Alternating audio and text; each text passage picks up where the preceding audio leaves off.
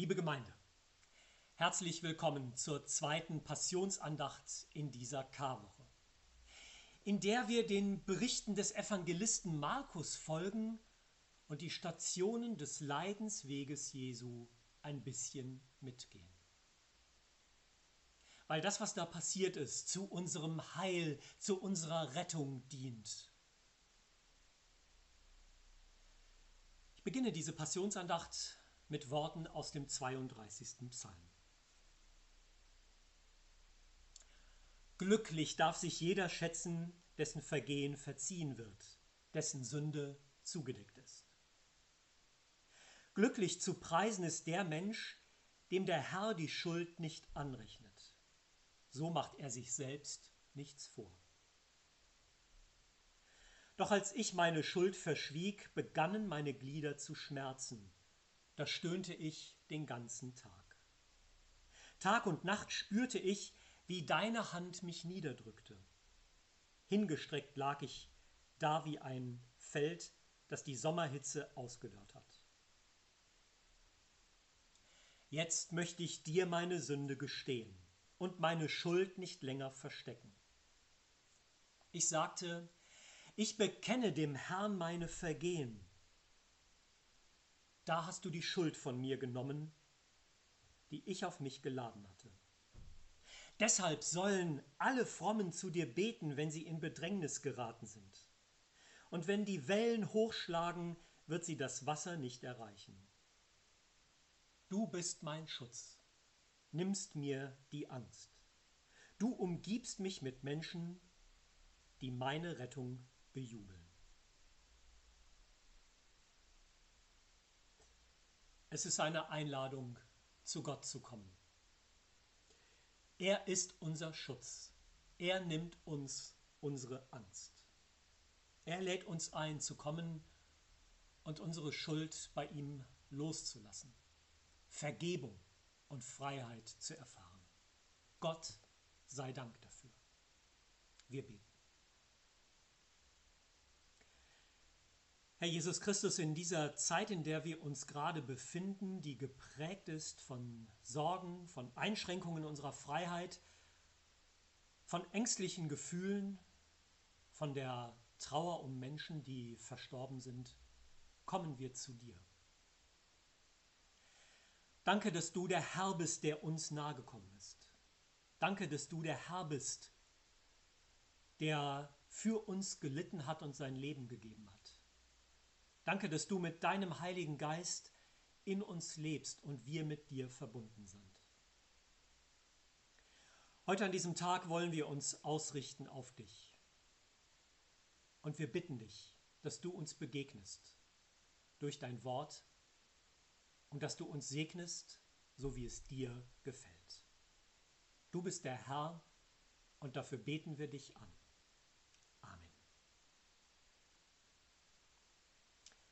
Passion. Es geht um deine und meine Freiheit. Wie es sich anfühlt, wenn unsere Freiheit eingeschränkt wird, das erleben wir in diesen Tagen. Und doch ist die Perspektive der Freiheit, die Jesus schenkt, noch einmal viel größer. Befreit durch Gottes Liebe folgen wir Jesus Christus mit ganzem Herzen nach. So sagt es der erste unserer beiden Leitsätze. Wir wollen spürbar befreit leben und sehnen uns danach. Das hat grundlegend mit dem zu tun, was unser Herr Jesus Christus für uns getan hat. Das entdecken wir auch in dem Bericht, um den es heute geht, aus dem Markus-Evangelium, Kapitel 14. Ich lese die Verse 66 bis 72. Und Petrus war unten im Hof. Da kam eine von den Mägden des hohen Priesters, und als sie Petrus sah, wie er sich wärmte, schaute sie ihn an und sprach, Und du warst auch mit dem Jesus von Nazareth. Er aber leugnete und sprach, Ich weiß nicht und verstehe nicht, was du sagst. Und er ging hinaus in den Vorhof, und der Hahn krähte. Und die Magd sah ihn und fing abermals an zu denen zu sagen, die dabei standen, dieser ist einer von denen. Und er leugnete abermals. Und nach einer kleinen Weile sprachen die, die dabei standen, abermals zu Petrus, Wahrhaftig, du bist einer von denen, denn du bist auch ein Galiläer.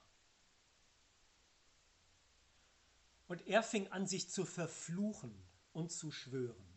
Ich kenne den Menschen nicht, von dem ihr redet. Und alsbald krähte der Hahn zum zweiten Mal. Da gedachte Petrus an das Wort, das Jesus zu ihm gesagt hatte. Ehe der Hahn zweimal kräht, wirst du mich dreimal verleugnen. Und er fing an zu weinen.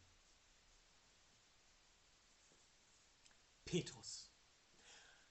Um ihn geht es in diesem Abschnitt. Um Petrus, den Mutigen. Ja, so empfinde ich das. Petrus, der Mutige, der als einziger aus dem Jüngerkreis Jesus folgt, der in den Innenhof des Palastes des hohen Priesters geht. Aus Neugier, was passiert? Angetrieben von der Hoffnung, dass Jesus freikommt? Aus innerer Betroffenheit? Aus Verbundenheit mit Jesus? Der Text sagt das nicht, wir können darüber nur spekulieren. Jedenfalls bin ich überzeugt, Petrus will das Gute. Und dann begegnet uns Petrus der Ängstliche. Da ist diese eine Magd, Sie hat ihn genau beobachtet. Du warst auch mit diesem Jesus. Ja, es gibt sie, die Menschen, die die Nachfolger von Jesus genau beobachten. Auch heute. Die wissen, wie sich Christen verhalten sollten. Und dann erwidert Petrus.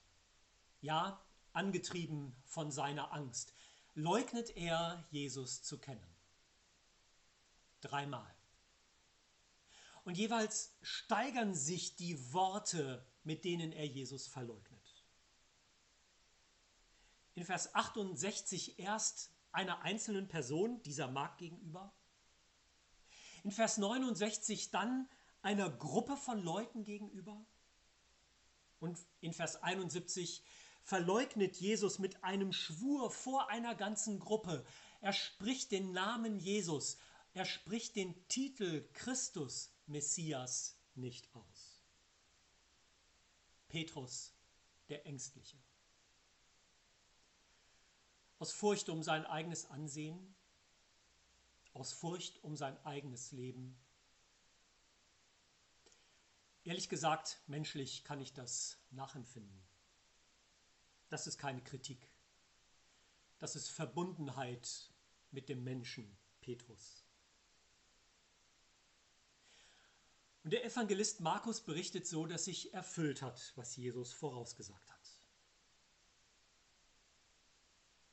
Dann sehen wir Petrus, den Traurigen. Als der Hahn zum zweiten Mal kräht, wird Petrus bewusst, Jesus hatte recht. Jesus kennt ihn besser, als er sich selber eingeschätzt hat. Er hatte doch laut und überzeugt gesagt, auch wenn ich mit dir sterben müsste, ich werde dich nicht verleugnen. Und nun ist es anders gekommen. Und Petrus ist tief traurig, weint bitterlich, bereut sein Versagen. Reue. Eigene Betroffenheit, eigener Schmerz, der Wunsch, der Wille, es anders zu tun. Hat das in unserem Glauben einen Platz?